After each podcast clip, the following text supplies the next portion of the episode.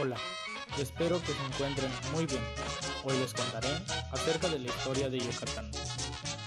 La historia de Yucatán comenzó con los primeros asentamientos humanos a finales de la era de hielo, hace unos 10.000 años. Posteriormente llegaron los primeros conquistadores que vinieron de Europa. Existen versiones que afirman que el nombre de Yucatán se originó como resultado de alguna confusión entre los españoles y los habitantes mayas.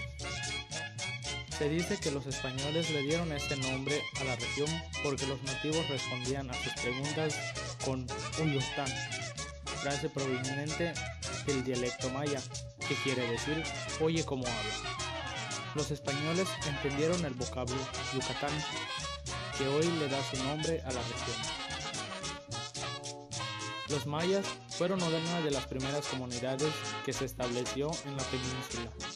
Cada ciudad tuvo una fuerza militar y un autogobierno. Incluso fueron los constructores de varios centros urbanos. Uno de ellos es la pirámide de Chichen Itza. Por otra parte, la bandera de Yucatán. Sí, Yucatán tiene una bandera y está constituida por tres colores.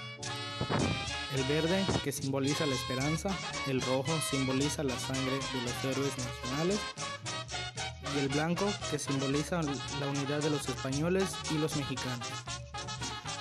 Igual cuenta con cinco estrellas que representan los cinco departamentos en que se dividió Yucatán, las cuales son Mérida, Izamal, Valladolid, Tecash y Campeche.